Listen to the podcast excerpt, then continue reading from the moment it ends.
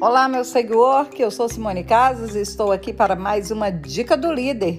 E a dica de número 15, mindfulness, a atenção plena do líder. Será que é necessário? Será que é possível ter a atenção plena?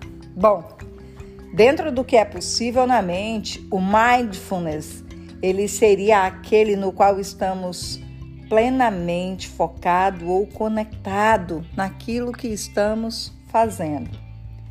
O mindfulness, ele nos ajuda a treinar o nosso estado mental. E a meditação é a prática formal para se treinar o estado mental chamado mindfulness. Eu amo pessoas mais do que coisas e tenho certeza que vai contribuir muito esse podcast para a tua maturidade pessoal e profissional.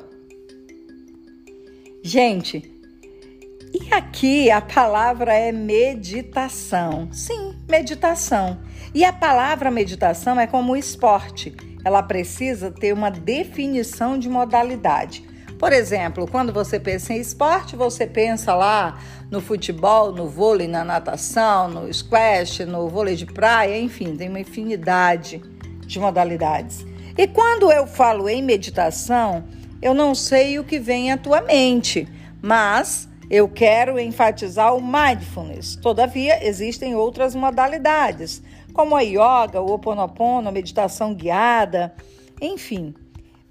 O que eu quero mesmo é chamar a tua atenção para uma, uma meditação que não tem base espiritual, uma meditação que foi concebida ali nos anos 70, também chamada de atenção plena, e uma meditação que tem indicação para é, ter foco, reduzir a ansiedade, o estresse. Você pode fazer em qualquer posição e pode iniciar com apenas 3 a 5 minutos até você caminhar por períodos mais longos. Esse é o mindfulness.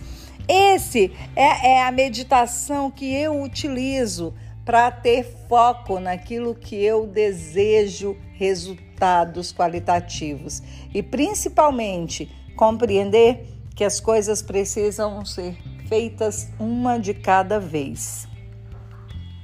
E por que, que o mindfulness é importante na vida do líder, Simone? Bom, já que as relações, o mundo, a tecnologia, tudo mudou, o mundo pede que um tipo de líder seja mais focado, assertivo, menos estressado e, é claro, com habilidades chaves, como autocontrole, construção de relacionamentos saudáveis, por exemplo, autoconfiança, flexibilidade, empatia, humildade.